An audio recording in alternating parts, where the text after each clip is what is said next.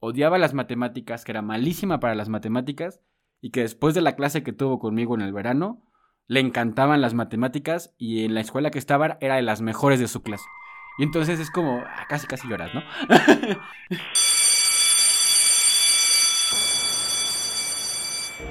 Hola a todos, bienvenidos a Detrás de la Pizarra, un podcast sobre la vida docente. El día de hoy me acompaña Giovanni. Hola, ¿cómo están? También nos acompaña el buen René. Hola a todos. René ya había estado con nosotros en una emisión anterior. Eh, acaba de iniciarse en la vida docente y nos va a contar un poco de los retos a los que se ha tenido que enfrentar durante ese semestre y este semestre que comienza ahora. Entonces eh, es más bien como una sesión de descubrimiento, preguntas y respuestas. Entonces por eso tenemos el micrófono abierto para, para escuchar a nuestro compañero. Cuéntanos René, ¿qué ha pasado? Yo estoy ahorita dando una materia optativa en, en una preparatoria que tienen que ver con temas de economía, finanzas y cosas así.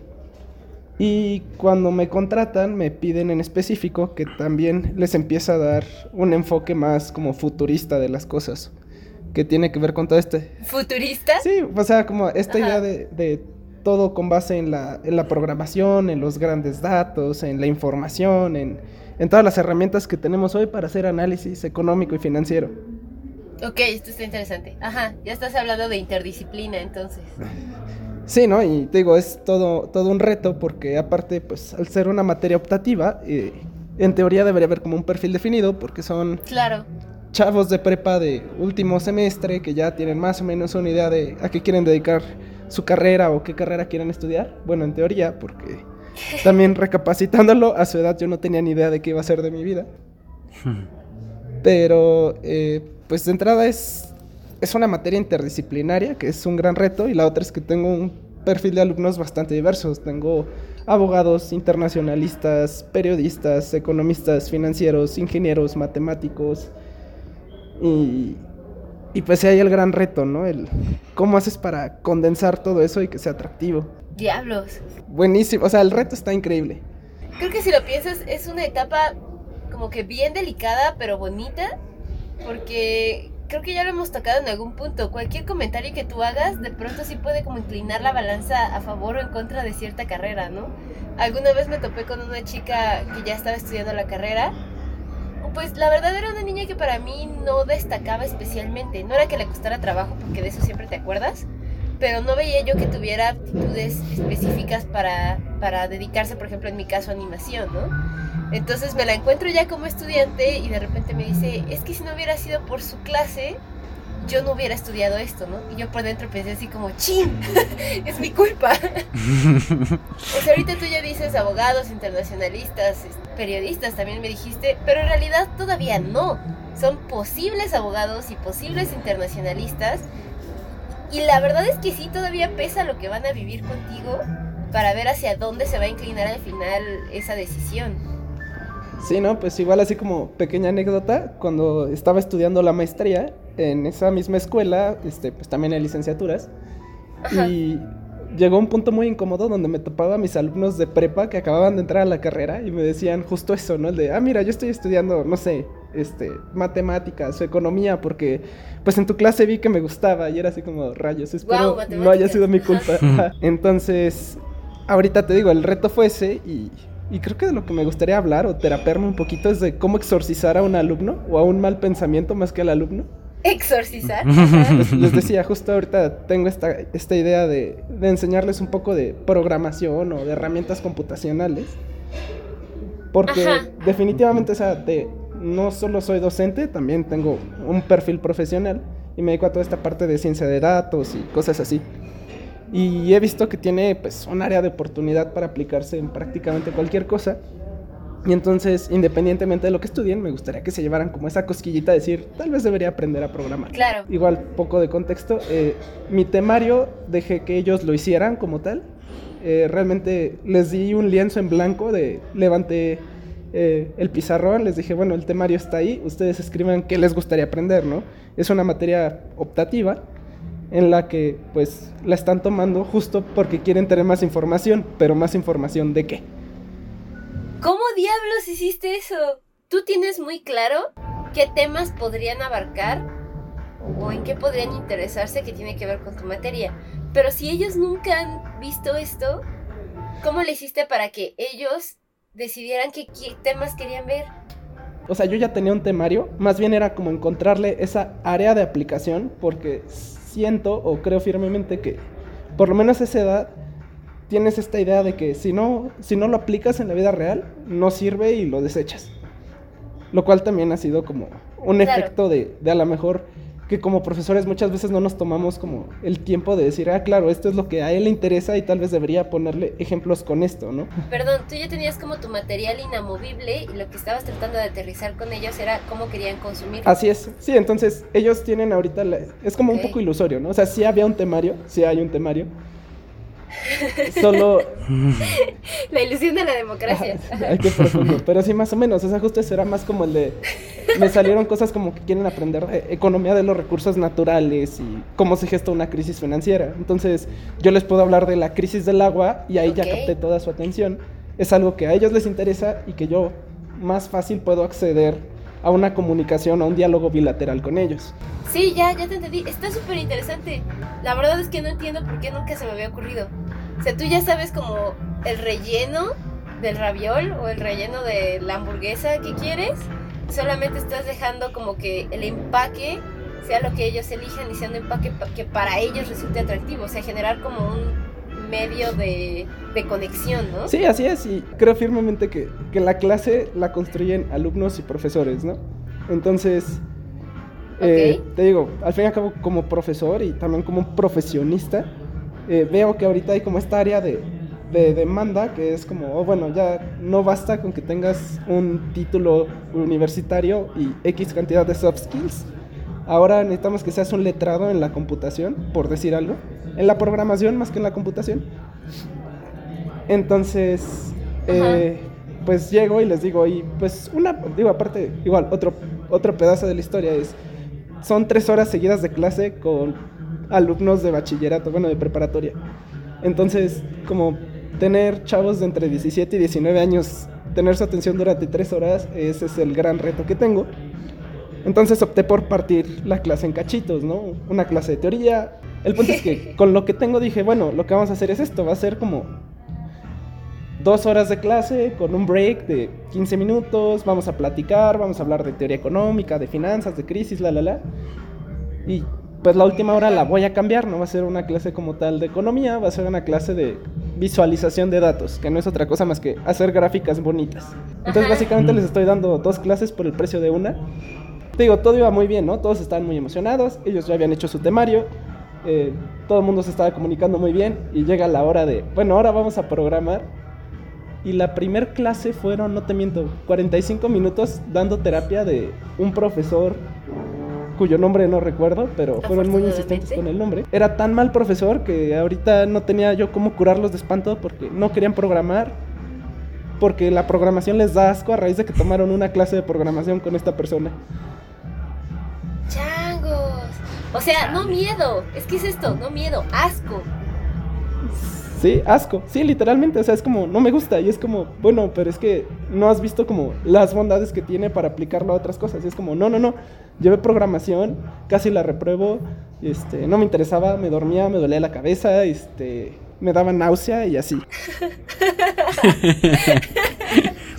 No, y además creo que tienes tienes un problema porque es, es una materia que es de lógica. Y agarrar una materia de lógica y regresarles el gusto está, está cañón. Ah, eh, por si no sabías, eh, Giovanni también es profesor de matemáticas.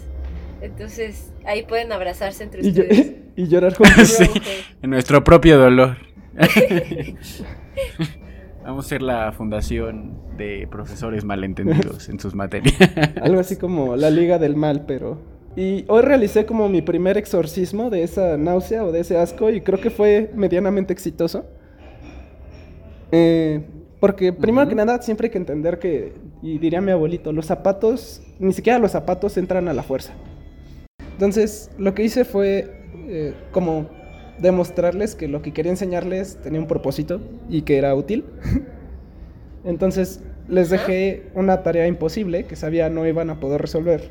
por lo menos no con, con herramientas convencionales.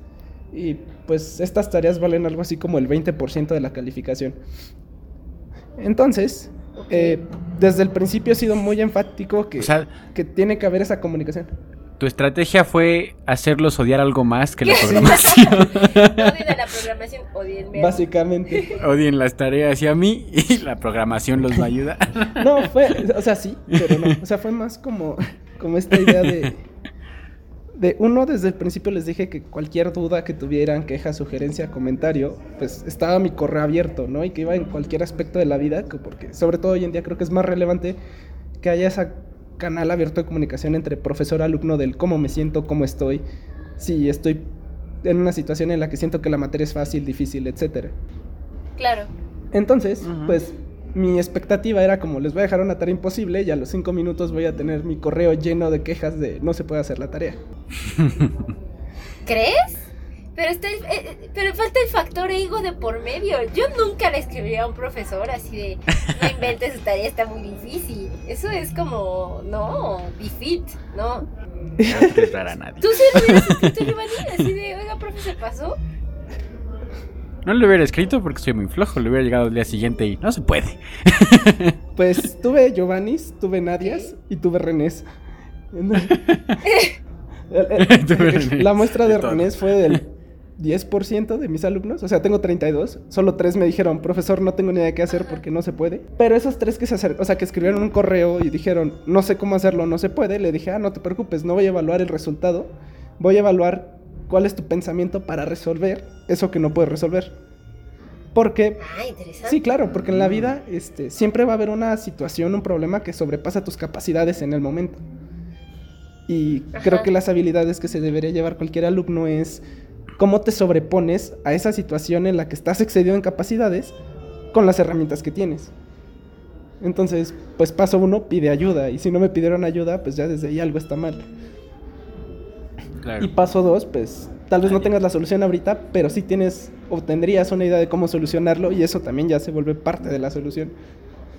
Eh, Tiempo, esto es parte del exorcismo, porque yo solo me estaría enojando más, ¿eh?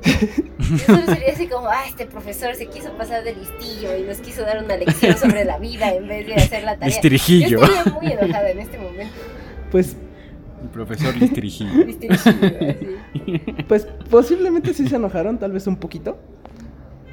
Pero, o sea, al fin y al cabo, justo hoy llegué y eh, les pregunté, ¿no? El cómo les fue con la tarea y ya fue cuando todo el mundo dijo, es que no sé qué pasó, pero no abría el archivo. Y yo así como, ah, sí, pues lo que pasó es que era enorme. Ajá. Y entonces todo el mundo así como de, no, pero ¿y por qué? Y no sé qué. O sea, como, ¿me vas a obligar a programar después de esto? Y pues la respuesta fue como, no, la verdad, Ah, sí. la verdad es que no. O sea, simplemente era para que vieras que, que tenía como la intención de hacer esto. Y ya les mostré las respuestas con unas gráficas bien bonitas. Y les dije, pues, o sea, como, sé que tres horas de clase para ustedes es inhumano, para mí también.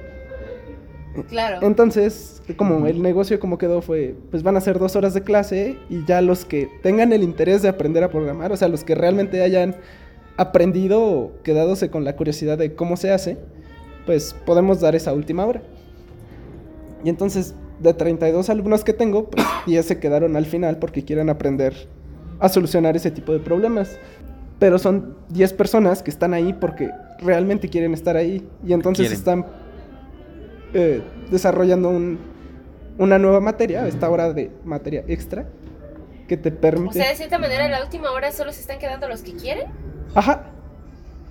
Pero realmente lo que estoy enfocando es como el cómo haría est- esta tarea programando y como en esteroides. O sea, hacer exactamente lo mismo, pero 10 veces más, a una escala 10 veces más grande. Ajá. Entonces, O sea, no fue como un exorcismo completo, más bien como una especie de filtración. Porque seguramente que con lo que hiciste, seguramente a algunos le levantaste las cos- la cosquilla. Y si lo hubieras hecho al principio, antes de presentarles la tarea, posiblemente se hubieran quedado dos. así es. ¿Lo notaste que algunos les haya metido la cosquillita o sientes que son los mismos que les hubiera gustado la programación? No, sí, definitivamente se quedaron muchos más. Porque aparte, digo, el ejemplo es una base de datos pública que es de Uber. Entonces también fue como algo que ellos conocen y algo que estábamos viendo en clase. Que les dije, pues miren, para que vean como que no les estoy mintiendo, esto es la vida real, son datos reales y la solución ahí está, y es real, es tangible. Esta fue como tu primera aproximación. Ajá. Así es. El primer contacto. Muy bien. Y entonces, cuando le escribí a Nadia fue como, oye Nadia, una pregunta. ¿Cómo le hago para quitarle el asco de algo que alguien ya hizo sobre mis alumnos? Así fue. Con un colega hablábamos sobre, sobre el aprendizaje y justo estábamos viendo que eh, hay estudios que realmente es... O sea, para que alguien aprenda algo que no le gusta, está cañón. O sea, es mucho es 80% las ganas de que el niño quiera aprender, o la- el, al- el alumno, pues, ¿no? Y son como 20% lo que uno le puede meter. O sea, por- a veces por más que le metas, por más que paramaya que hagas, no importa qué tan hermosa sea tu clase y tan buen profesor, Ajá.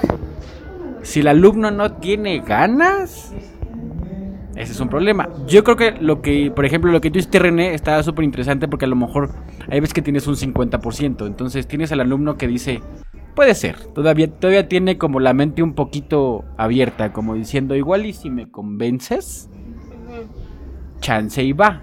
Y y en cambio tienes a los otros a los otros alumnos que no se quedaron a la hora y son los que de plano ya están negados y jamás en la vida van a, o sea, no van a aprender porque no quieren.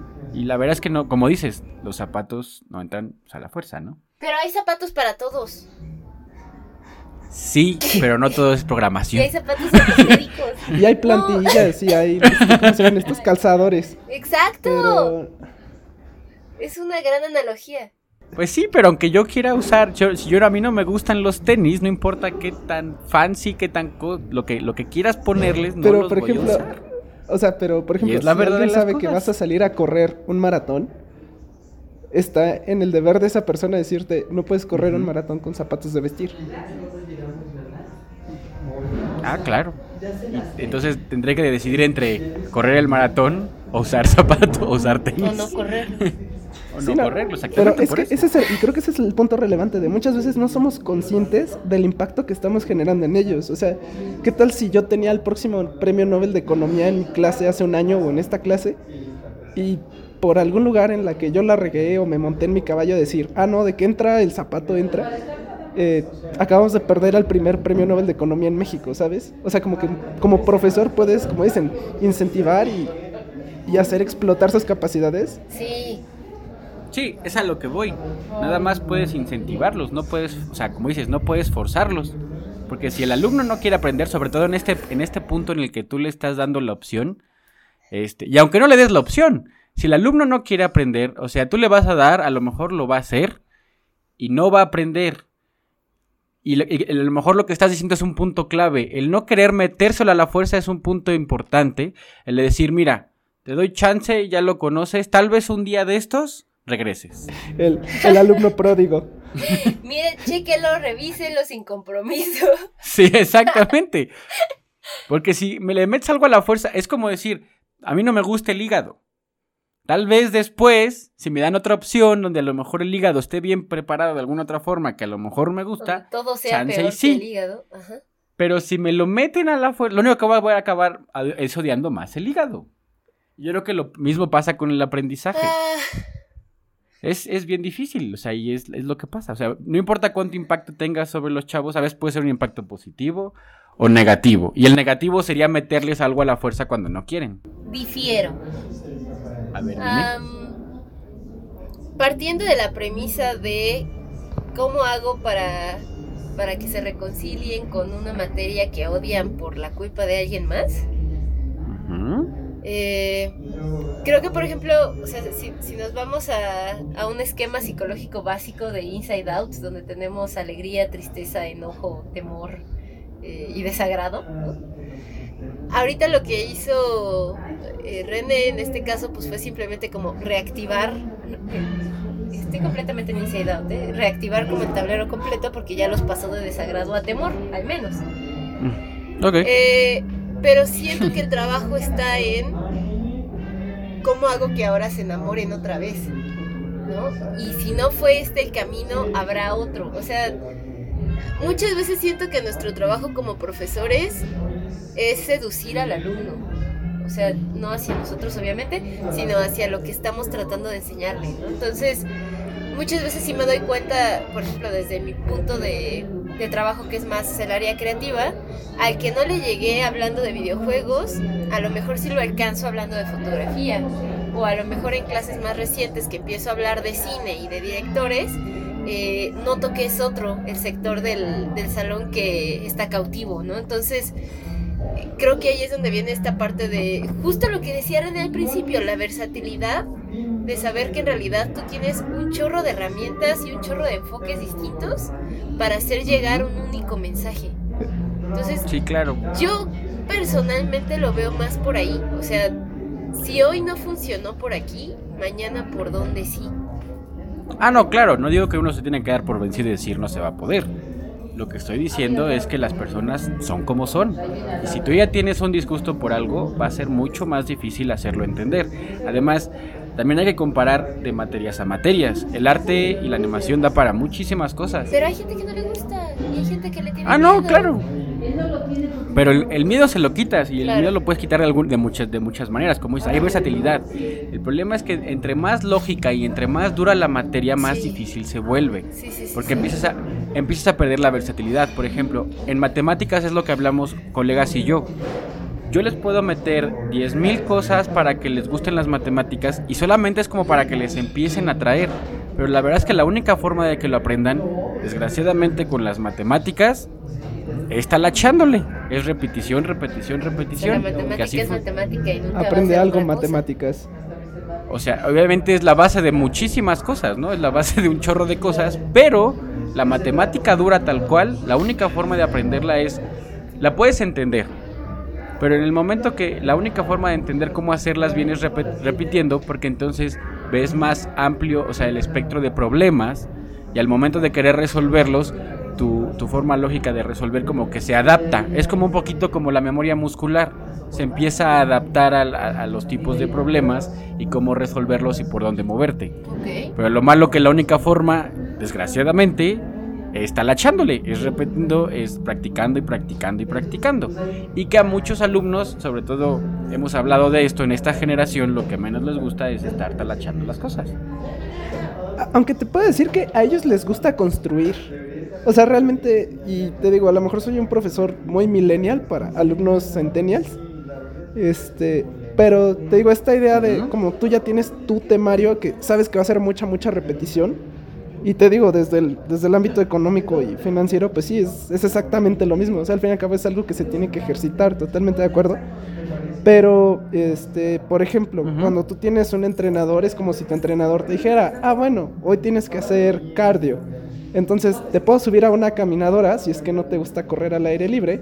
O te puedo mandar a correr no sé cuántas vueltas al bosque de Chapultepec. O a lo mejor andar en bicicleta. O a lo mejor a nadar. O no sé, ¿sabes? O sea, como el hecho es que tú vas hasta cierto punto a tener eh, injerencia sobre el cómo quieres ese día en específico trabajar ese músculo en específico. O sea, lo estoy simplificando mucho. Si nos está escuchando algún preparador físico, perdón. No, no, sí te estoy entendiendo perfectamente. Sí. Te digo, parte de este experimento casi exorcismo era como como profesor siempre estás diciendo, este, cualquier cosa, ahí está mi correo, ahí está mi contacto, cualquier cosa pregúntenme. Y yo sí soy muy dado a cada 15 minutos o cada 5 minutos estoy preguntando dudas, quejas, comentarios. Y ya sabes, te dicen que no, pero no se las compras. Entonces, como que mi pequeño experimento fue ese, ¿no? Así como en una situación que lo sobrepasa, ¿qué tanto estarían dispuestos o conscientes de que me pueden pedir ayuda y no pasa absolutamente nada? Y te digo, esto se extrapola a todas las áreas de, de lo que ha estado ocurriendo mucho en este contexto de la salud mental y, y el desempeño académico, el éxito académico, ¿no? A lo mejor te digo, tienes un alumno que es brillante y solo porque la situación lo sobrepasó en ese momento por cualquier razón, el hecho de que tengas ese canal abierto de comunicación, o sea, que parte de la tarea haya sido como el de, y quiero que me mandes un correo diciéndome que tienes dudas porque sé que tienes dudas y no me las estás diciendo. Estoy esperando tus dudas. Pues yo aquí quiero, o sea, ahorita que está hablando sobre comportamiento esperado eh, René, creo que este es el momento de hacer mi comentario ñoño de, del día. Hay un modelo de comportamiento de un señor que se llamaba Fogg. Y él dice que el comportamiento tiene que ver con motivación, habilidad y detonantes. Entonces creo que eh, este caso se me hace interesante justo por esto, porque la habilidad no existe, ¿no? La habilidad no existe, eh, la motivación tampoco existe porque no tienen ganas de hacerlo. La motivación, a su vez, se divide en competencia, pertenencia y sentido de propósito, ¿no? Entonces, no hay competencia porque en realidad el otro profesor no les enseñó. No hay pertenencia y de hecho hay una antipertenencia porque no quiere entender nada que ver con la programación. Y no había un sentido de propósito, o sea, ellos llegaron esperando una clase de economía tradicional y de repente se enteraron que tenían que hacer esto, ¿no? Entonces, está fallando por todos lados, básicamente. Entonces, ya como que regresando a, esta teoría, ya tiene un poquito más de sentido para mí el, el experimento de René, porque punto número uno ya les puso ahí un detonador. O sea, el detonador fue la tarea, ¿no? Eh, ya les está dando sentido de pertenencia porque les está poniendo un caso real. Si me está diciendo que la base de datos es de Uber, pues entonces si yo quiero pertenecer a esa empresa que se, que se percibe como cool o que está haciendo cosas interesantes, ya ahí hay como que, ah, yo quiero ser de esos, ¿no? Entonces, a lo mejor por ahí se puede dar la parte de pertenencia. Oye, ya me quedé con una duda. Entonces, les das esa tarea y luego les das, ahí, a lo mejor me confundí un poquito, les das la opción de quedarse o no a aprender programación para este, resolver la tarea. Ese fui yo haciendo berrinche nada más. no, este, no, ahorita como va a funcionar, les digo, es, al fin y al cabo el salón de clases siempre es un experimento y creo que lo hacemos de corazón. Este, ahorita como va a funcionar es, dejo tareas que sí, que sí pueden hacer, obviamente este, pero pues como para que ellos no absorban el costo de quedarse una hora más, va a ser como el resolver esa tarea, pero escalada, ¿sabes? O sea, si vamos a ver, no sé, el Producto Interno Bruto de México, pues la tarea va a ser como, ah, sí, baja los datos del PIB y haz este análisis. Pero en, en ese taller de programación, pues va a ser hacer esa tarea, pero en vez de solo hacerlo para el PIB, va a ser para las 65 o 70 ramas, no me acuerdo cuántas tiene el INEGI ahorita, en las que se divide la producción. Y entonces hacer esa misma tarea automatizada, programando, para esas 65, 80, 80 ramos. Entonces, que resuelvan... que se den cuenta que en el mismo tiempo pueden abarcar mucho más. Ajá. Nada más que mi duda iba por el sentido de que la, tarea que no pudieron hacer a, todo el grupo les enseñaste cómo hacerla como con programación o ya no. Les di las respuestas, pero realmente, o sea, la tarea como tal Ah. Que eso fue otra cosa que nunca nadie me preguntó, porque pregunté si había dudas y nadie nunca me preguntó, ¿y qué pasa si no puedo abrir la base de datos, profesor? Bueno, de hecho sí, pero me la mandaron por correo y esas tres personas sacaron 10 porque me dijeron, profesor, ¿qué pasa si no puedo abrir la base de datos? La tarea era cómo resuelves un problema que sobrepasa tus capacidades.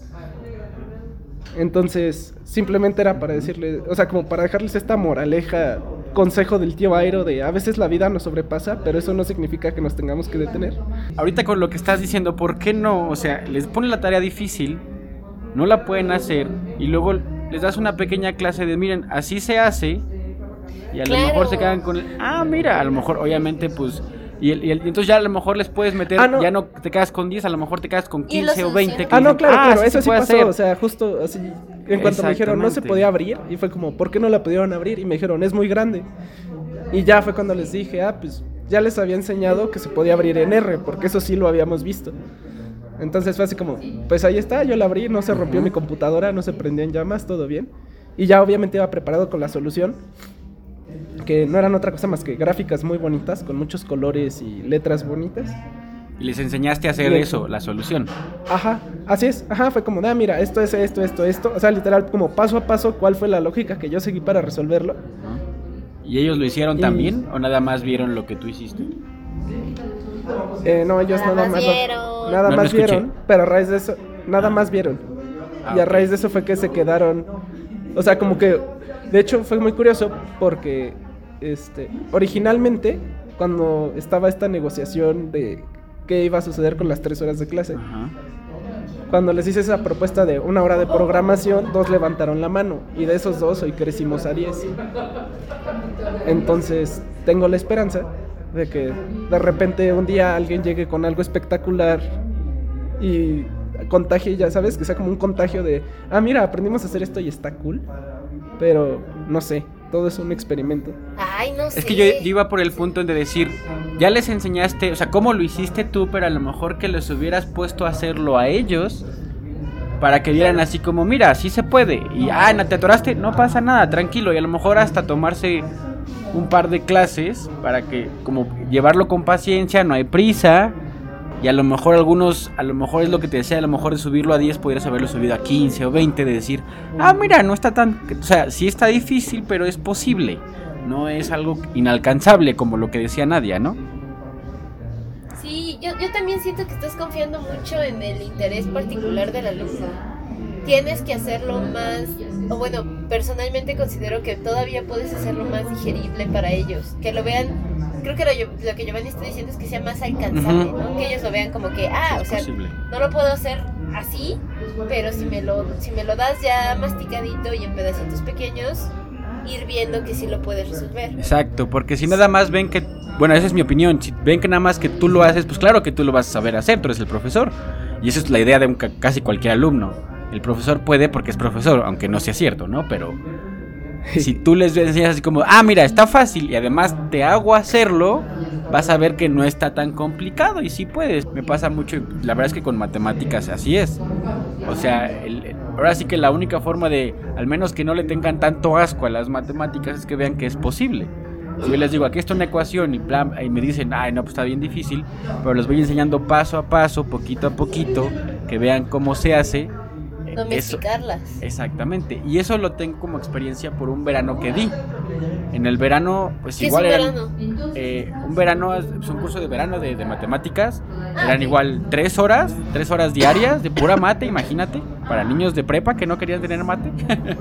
Dios santo. Este, entonces, este, pues se las di, se las di obviamente con, con el cariño, con la paciencia, sabiendo que eran chavos que están repitiendo las- la, este, la materia, que no les, posiblemente no les gusta la materia, no son buenos. Y poco a poco ahí estuve con ellos, algunos igual les di opciones de quedarnos otro poquito. Me paraba, o sea, era enseñarles de, no, es que las ecuaciones de no sé qué están bien difíciles. No, miren, vamos poco a poquito. Y casi, casi de irte sentando con uno, con paciencia. Pierdes un poco más tiempo al principio, pero a la larga te puedes luego volver a acelerar. Sí. Y eso me pasó porque al final muchos de ellos me decían, no, es que odiábamos las mates porque la otra maestra nos hacía hacer un chorro de cosas y no, no nos ten- O sea, como que eran hacer 60 ejercicios en una clase. a su ritmo. Exactamente, entonces 60 ejercicios en una clase para ellos era demasiado. O sea, aquí en cambio les ponía a lo mejor 9 ejercicios. Tres fáciles, tres más o menos y tres difíciles. Y entonces si veía que con los tres fáciles de repente les costaba trabajo, les ponía otros tres fáciles. Para que fueran así como irlos nivelando y obviamente los podía ir subiendo. O al menos que con lo fácil supieran que sí se puede hacer. Que no todo tiene que ser nivel máximo. Y entonces al final como que, pues sí, no dejaron de odiar las mates muchos, pero al menos dijeron, bueno, ya, ya al menos no lo veo y vomito, ¿no? Progresión. Exactamente, Mucha poco a poquito. Así es. O sea, a lo Sí, mejor por ahí aquí- iba. O sea, sí, sí, te digo, es como parte de la estrategia. O sea, te digo, como tal, sí, sí ya hay como un temario. Y no solo, y creo que hoy en día ya ni siquiera tienes que solo que pensar en el temario en términos de conocimientos o de temas, valga la redundancia. Sino también tienes que pensar la parte de las habilidades que quieres que, que ejerciten o que desarrollen, ¿no? En el caso de las matemáticas, pues sí va mucho de todas estas eh, como hard skills de lógica y pensamiento analítico y lo que sea. Ujú. Pero la realidad es que también cuando están como en esta etapa de la vida es como, bueno, también hay otras habilidades que tienes que explorar como, eh, eh, pues sí, la tolerancia a lo mejor a la frustración, ¿no? Es- Esta parte del trabajo en equipo y como decía Nadia, o sea, el saberte, o bueno, más bien todo lo contrario a lo que decía Nadia, el saberte como comer tu ego y decir, sí, necesito ayuda y no pasa nada por pedir ayuda, ¿sabes? O sea, justamente está como para eso un canal de comunicación abierto, es como... Y sí, o sea, ahorita como está descompuesto el temario, es este. Sí se va a ver la parte de cómo hacer una buena comunicación de información, un buen análisis de la información a un nivel más pequeño, que es Excel. Oye, ya para no alargarnos mucho, porque llevamos aquí un ratote, a estos 20 alumnos que no tienes, o sea, como todavía cachados, ¿tienes algún plan como para todavía atraparlos en esta parte o socializarlos de la parte de la programación que le tienen tanto odio? ¿Tienes algún plan al futuro para ellos? Lleva dulces. Lleva dulces. Este, pues, no, mira, o sea, al fin y al cabo, eh, eh, las herramientas que, o la las bondades de la programación, y creo que eso también tiene mucho que ver con el tema que quería llegar, es que te puedes, como dices, lo puedes adaptar, ¿no? Entonces, a lo mejor no va a ser para hacer esto que llaman Big Data y procesar millones de datos como el de la tarea, pero sí puedes utilizar un Excel bien hechecito, que tenga sus fórmulas, que haga sus gráficas en automático, que tenga su tablita dinámica, pero que le vean una utilidad, ¿sabes? O sea, eh, a mí me gusta mucho de estar, o sea, digo, y se presta mi materia para eso, pero estar revisando noticias y decir, ah, es que hoy el tipo de cambio se fortaleció porque en China inyectaron liquidez, lo que sea que eso signifique. Y entonces, como dices, lo vamos desglosando poco a poco y es como, ah, mira, nos metemos a internet y bajamos el tipo de cambio y vemos qué fue lo que pasó. Y justamente es como esta parte, diría como muy similar a las artes plásticas en el que el creador entra en contacto con el material y empieza a construir a partir de ahí. Ajá. Entonces, eh, pues sí, o sea, sí hay un plan, solo pues también tenía como yo indica y creo que esa es otra, ¿no? A mí me dieron una indicación muy clara que es, necesitamos que los prepares ya para la vida, ¿no? Y que aprendan a programar en esto. Y fue como, ok. Pero justo, justo, o sea, nadie les pidió su opinión al respecto. Y yo me tomé la molestia de decir, bueno, vamos a ver como, ¿qué fundamento te puedo yo dejar para, si no aprendes conmigo a programar hoy, que mínimo tengas como esa intuición con base en un Excel o con base en un Paint, en un Word o en lo que quieras. El pensamiento para Que no... Así es. Sistematizado, pues. O sea, sí, sí hay un plan. Eh, todavía no te podría decir como cuál va a ser el claro ejemplo porque este, planeo mis clases los sábados y domingos, entonces... sí, realmente mi pregunta, digo, entiendo que obviamente, pues no, no, a lo mejor no siempre tenemos planeado todo el semestre, ¿no? Como nadie, pero... Ah. pero, este... Sí, más bien mi pregunta iba con el si tienes planeado, aunque no lo tengas como, como fijo, sí iba mi pregunta por ahí de si tenías como pensado en algún momento o sea, ya dejarlos rezagados a los otros 20 o de plano sí incluirlos. Entonces creo que por lo que me estás diciendo, pues sí, sí planeas en algún momento volver a buscar. Pues obviamente tenemos que volver a platicar contigo cuando termine tu semestre para que nos des los resultados de tus exorcismos y experimentos de tortura china varios. Exactamente. Sí, pues ya digo, a manera de conclusión es eso. Uno, que como profesor como siempre mantener abierto el diálogo de, de, cómo se están dando las cosas y saber que no porque tienen tu contacto te van a contactar, porque muchos factores, ¿no? Orgullo, ego, desinterés o lo que sea. Entonces, como que creo que sí es nuestra responsabilidad estar monitoreando que haya como esa comunicación abierta. Y la otra es también entender que, o sea, amamos nuestras materias y amamos lo que, lo que hacemos y creo que por eso lo compartimos y lo enseñamos, pero entender que la gente no lo va a amar de la misma manera en la que tú lo amas y no te puedes aferrar a que lo amen como tú lo amas, sino como decir, bueno, tengo que ser flexible y entonces, ¿no te gustó esto? Bueno, déjame ver cómo sí te puede gustar, ¿no? O sea, como déjame entender tu punto de vida, tu punto de vista para que yo pueda mudar, para que yo pueda adaptarme a ti como alumno, que a lo mejor habrá quien me critica y me diga, no, es que todo lo quieren, son centennials y todo lo quieren pegadito y a la boca, y no es que yo difiero totalmente, o sea, creo que es la el deber del profesor ser un facilitador, y ya, esa sería mi conclusión. ¿Estamos de acuerdo? Estamos de acuerdo. Listo. Pues muchísimas gracias por venir a contarnos tu situación, no llamemos de problema, tu situación de inicio de 2020 y esperamos escuchar la conclusión de este curioso caso en unos cuantos meses. Sí, muchas gracias René, gracias por acompañarnos. En verdad, sí, como dice Nadia, esperamos escuchar la conclusión en, este, en un próximo capítulo aquí en el programa. Los mantengo informados y si alguien ha sufrido de lo mismo y ya pasó por esto, ya hizo sus experimentos. Les dejo mi correo. detrás de la pizarra y que nos pasen el tip. Vale, pues. Okay. Pues, ¿cómo ves, Giovanni? ¿Qué te pareció el caso del buen René? Pues bien, está interesante, la verdad. Y este. Y sí, o sea, de, la verdad es que de que, es posible un cambio es posible. Voy a practicar rápido una anécdota, no quiero extenderme demasiado. Para no hacer este programa más largo de lo que seguro va a ser. No te preocupes. Pero justamente en ese verano tuve, digo, varios además los que conté, tuve una niña en específico que la verdad fue, es, es una anécdota un poco, ¿cómo lo dicen? Este... Curiosa, peculiar. Con sentimientos encontrados. Agridulce. Agridulce, exactamente. Eso era lo que estaba buscando. Porque eh. es una niña que la verdad le estaba yendo al principio muy mal. O sea, el primer parcial, que es como de dos semanas, para, un, para un verano más o menos, estaba yendo muy mal. Y la verdad es que me dijo que se quedaba. O sea, se quedaba después de las clases. Yo le di oportunidad de quedarse una hora. Se quedaba conmigo, era la única que se quedaba conmigo después de decirle a todo el grupo. Y este, y la verdad es que empezó, digo, empezó que te gusta con un 5.4 más o menos.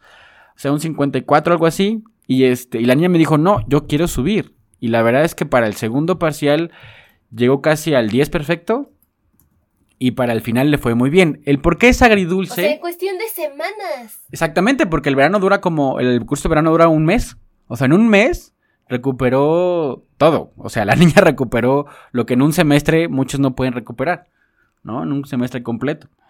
Entonces, la verdad es que la verdad tenía muchas ganas. O sea, dice que no le gustaban mucho las matemáticas, pero tenía ganas de superarse. Al menos ahí era como la motivación.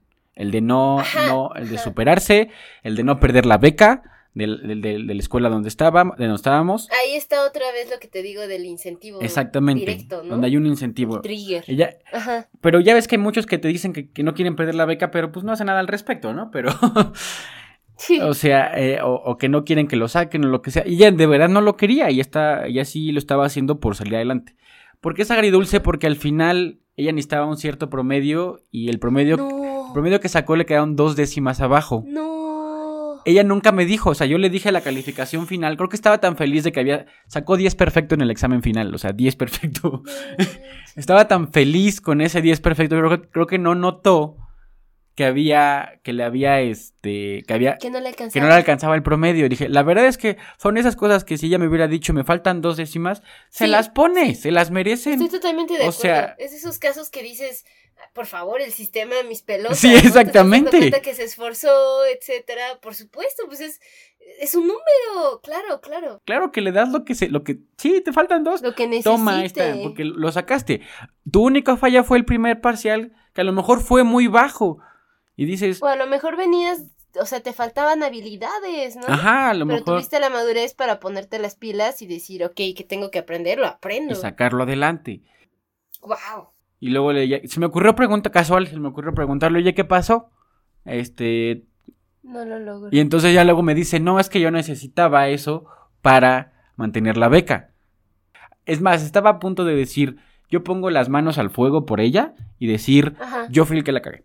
O sea, yo fui el que se equivocó. sí, yo me equivoqué. Ella sacó o sea, 8, 8, o sea, no sé, si necesitaba 8.5, yo le había dicho, no, ella sacó 8.7, me equivoqué en una no sé qué que le puse mal. Aunque me hubieran puesto la cajetiza de mi vida, Sí, la neta es que la niña se lo Porque lo merecía. valía. Exactamente. sí. Y no, pues ya, de repente me dice la niña que no, pues este, que ya se había dado de baja y no sé qué. Y ya. Entonces, dijo, se, se- siente tan feo que, que dices, todo lo que dio y, y el esfuerzo, y de las pocas que de repente dices, son las pocas personas que a veces dices, sí se merecía todo. Y no, Todo. exactamente. Ser la jefa del grupo. Lo que y- fuera. Sí, ¿No? sí.